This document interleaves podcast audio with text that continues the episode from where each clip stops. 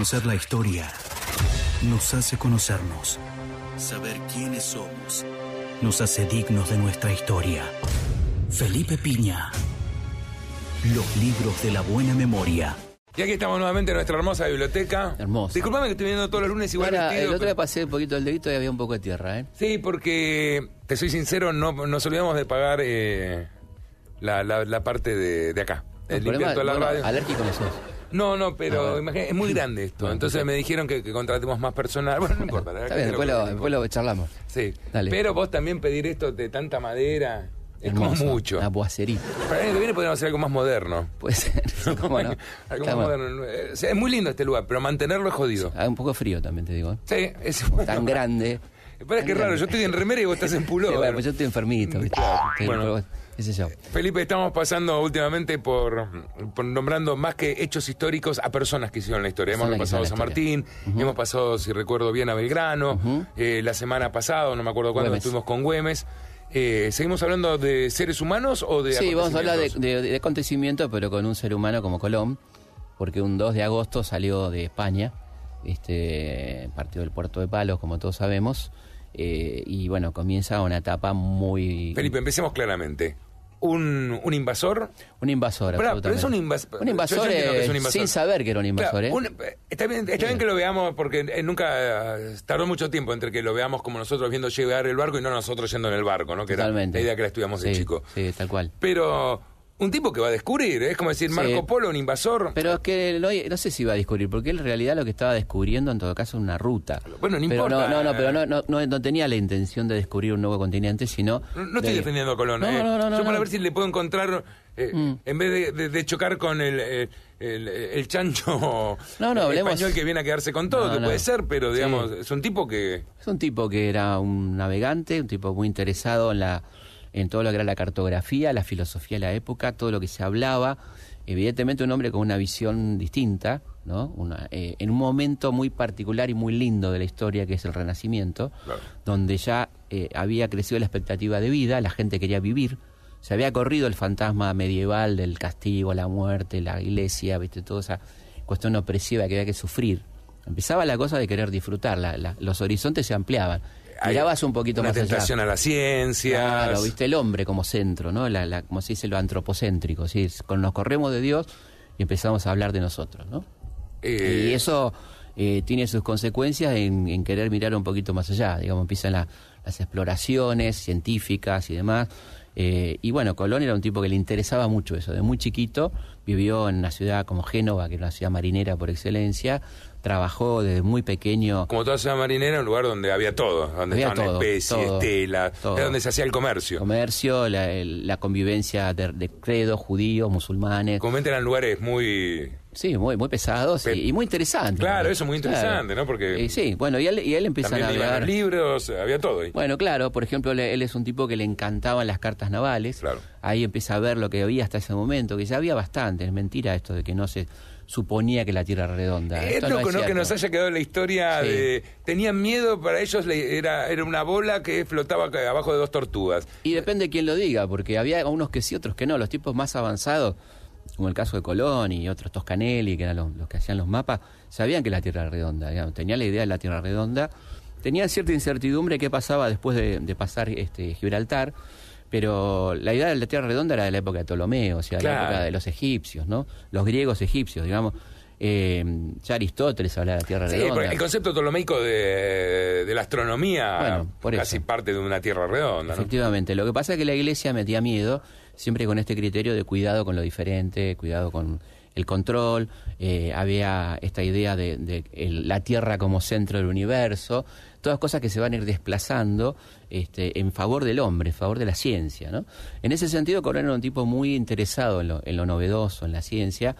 Eh, y bueno, por eso empieza a pensar que en un momento muy complicado para Europa, que era que estaba tomada la, la zona eh, de Medio Oriente por los turcos, que era el lugar natural de llegada de las especies, las especias no eran un lujo, eran fundamental por la mala calidad de la carne. Claro, era- La comida era espantosa, entonces había que ponerle, pensemos que no había heladera, no había forma de conservar. Se comía mucha carne podrida, entonces la mejor forma era de una vez que, que, se hacía se, disolvía, le ponían de todo para algo y también la preservaba. preservaba, claro, bueno, la sal, este, la pimienta, eh, le daba otra calidad, otro sabor. estaba hecho para sacar el gusto a podrido. Efectivamente, entre otras cosas, ¿no? Y, y así que era muy importante la llegada de estos elementos más los elementos de lujo que los cristianos habían empezado a conocer con las cruzadas. El oro, la seda, todas esas cosas que les empezaban Y al Papa le gustaba. Al Papa, Papa y, a las amigas del Papa. Entonces este, había que empezar a pensar cómo hacíamos para recuperar esa ruta que estaba cerrada con una calidad militar invencible. Ese Occidente no podía contra los turcos, o sea, era muy fuerte militarmente, navalmente. Había que pensar una alternativa, entonces Colón, pensando en la Tierra Redonda, dice, vayamos eh, al oriente por el occidente. ¿Y por qué van los reyes de España? Después de, mucho andar, porque le ofrece su, su proyecto a varios reyes, a ah. Portugal.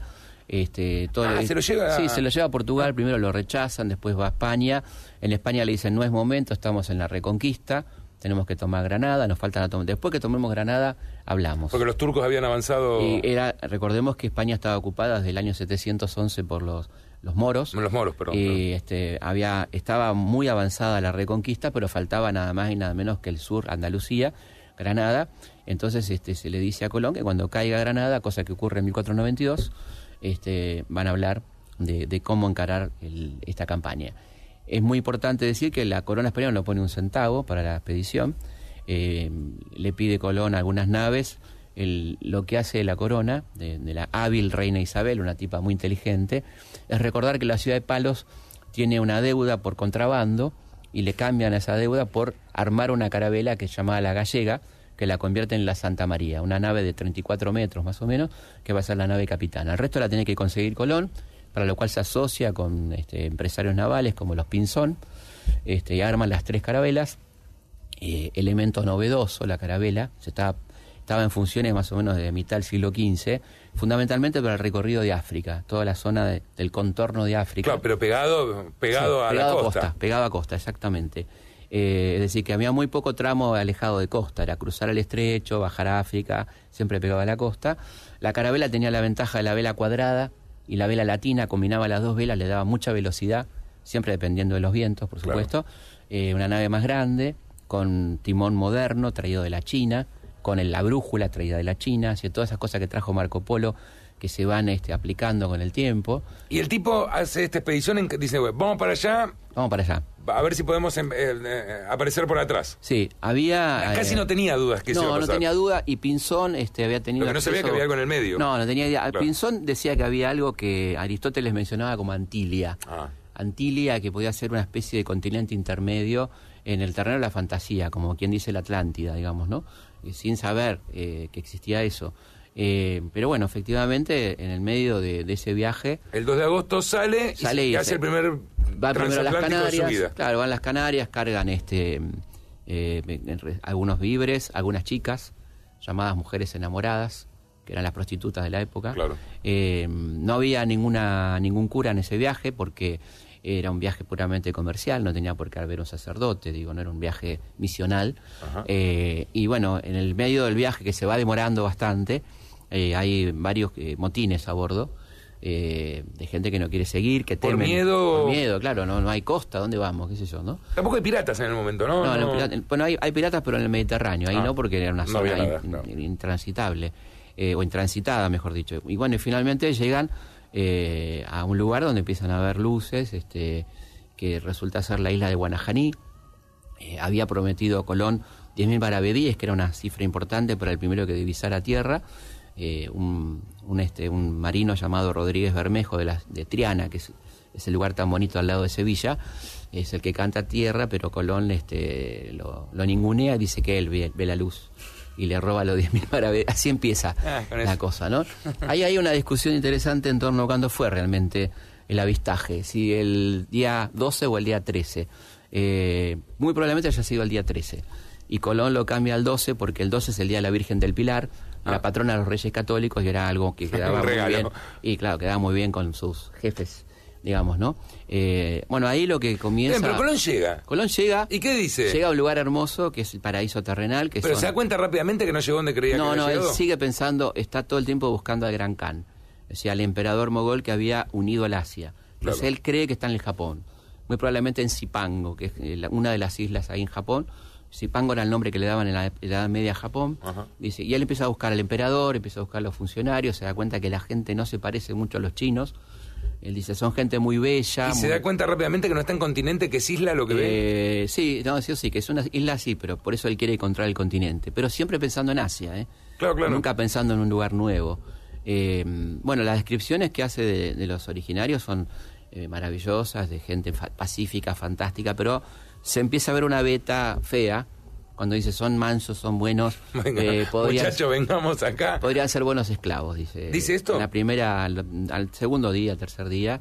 Y bueno, efectivamente, lamentablemente se termina esto convirtiendo toda esta hospitalidad con la que son recibidos, eh, muy buena voluntad, le comparten todo, eh, pues la mujer, por ejemplo, era algo, muy... ¿Pero cuántos eran ellos? Ellos eran ciento y pico, sí, no era mucha gente, ¿no?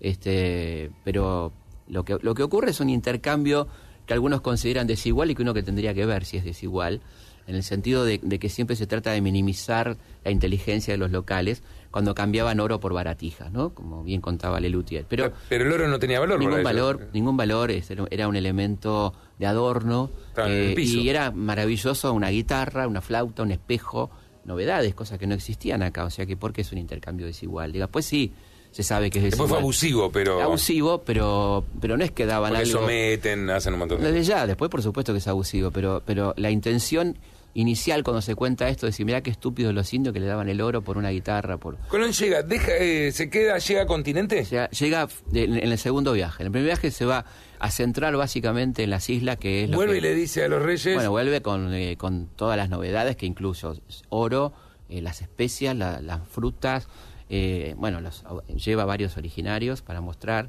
eh, animales rarísimos que encuentra ahí, ¿no? Papagayos, loro, bueno, todo eso. Y bueno, lo que advierten... No sabía el quilombo que podía armar, ¿no? no lo que advierten inmediatamente los reyes que estamos en presencia de una potencial riqueza extraordinaria, ¿no? ¿Y, qué le dice a Colón? ¿Colón volvé?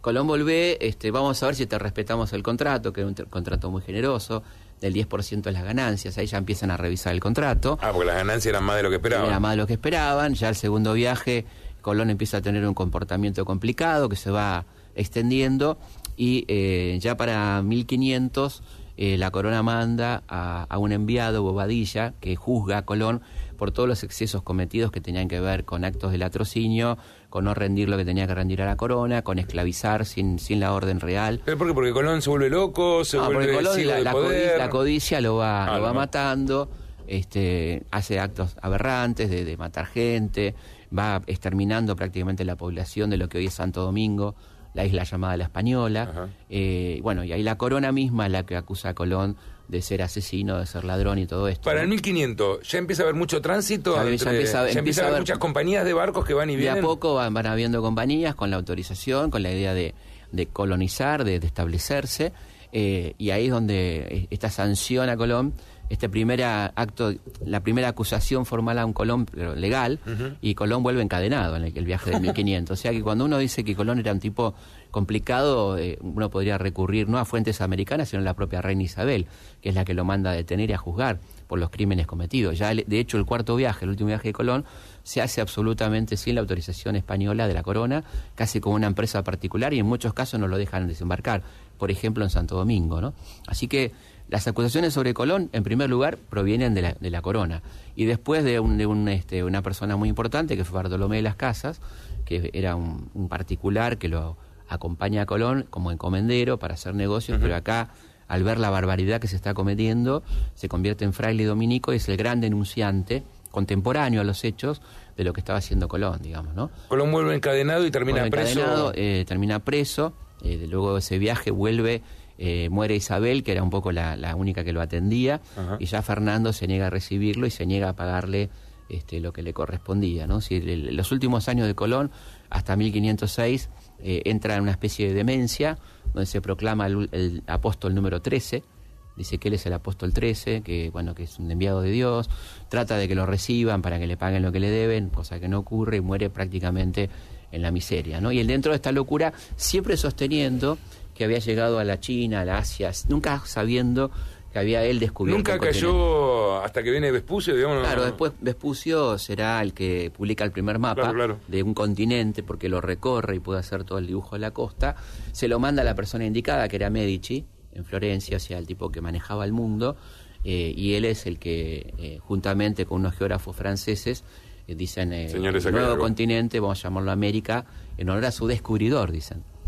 porque era el tipo que, que, que, realmente habla de un nuevo continente, ¿no? Y ¿Y, cuándo se acrecienta la imagen de Colón? Porque como decís, es un 4 de copas, con, parece un 10 de copas en realidad, ¿no? Pero un 10 de copas... Una sota por ahí. Pero ¿por, qué se llega a reivindicar? Eh, bueno, ¿Cómo, ¿Cómo terminamos todo estudiando? 1492... Bueno, porque ahí se arma la leyenda de la de la, de la colonización espiritual, como que Colón vino a traer aquí la civilización europea y todo eso, que es una cuestión muy muy discutible. Pero ¿cómo no quedó olvidado en la historia? Bueno, es una, buena, buena pregunta, que sí que hemos sido colonizados realmente durante mucho tiempo y se ha inventado una, una, imagen que no corresponde a la realidad. Y yo creo que hablar mal de Colón no, no implica negar la maravilla de la cultura española, que, que vino luego que eso, ¿no? Por eso a mí me parecía lindo, se quitó el Día de la Raza y, y poner un día de la cultura española, donde hablemos de un Quevedo, de un Cervantes, de un Miguel Hernández, de un, no sé, tanta gente extraordinaria. Sí, como los moros eh, lo fueron también para los españoles y, no, no, ven en los moros uno... Bueno, y hoy en día tenés en España en cada facultad un estudios moriscos donde reivindican a qué sé yo a toda la gente extraordinaria que había Avicena esos médicos filósofos. Analizar la historia como lo que fue no no. No no si no pero loco no que haya quedado en la historia. caeríamos en el racismo nosotros también ¿no? pero qué loco no que haya quedado tan en la historia de Colón. A mí me parece que es impresionante y, esto se vio con el traslado del monumento toda esta cosa que es increíble que lo, gente que lo defienda hoy todavía no es muy raro realmente. Es extraño. Sí igual los monumentos. Bueno, eh, para para otro día. Pero bueno, pero yo creo que. Ah, me parece como cambiar piezas de ajedrez en una ciudad. Sí, hay, que, hay que ver eso de. Igual, eh, recuerdo en Brasil. Eh, está Colón. Está sí, Cabral, Cabral, que es el descubridor, en 1500, descubridor de Brasil, que es un tipo, bueno, muy reivindicado. No digo, pero Colón está en varios, o sea, está erguido en América en un montón de Estados Unidos, de Columbus Day, ¿no? O sea, Estados Unidos, un tipo muy reconocido. O sea, eh, quedó como el, hombre que, que, abrió las puertas a Europa de América, ¿no? ¿Qué hay que ver en Colón? Un tipo con huevos, con ansia de avanzar. Y un hombre que se enloquece por eh, lo que un historiador arciniega llama la fiebre amarilla, ¿no? Es decir, la, locura por el oro, por la codicia, que en un lugar donde no hay control social, donde el tipo era rey y dueño, hacía lo que quería, terminó enloquecido, eh, bueno, y haciendo barbaridades. Yo después vino Cortés y toda esa vino Cortés, vino gente fantástica, ¿no? gente grandiosa. la plana. Bueno, pero yo creo que está, eh, como decíamos antes, ¿no? Es decir, estos aspectos interesantes de un tipo de su época, de un moderno que quería descubrir, y el horror de, su práctica en América, ¿no es cierto? Gracias, Felipe. Gracias a vos. Se cerró un capítulo, pero la historia continúa. Hasta aquí. Felipe Piña. Los libros de la buena memoria.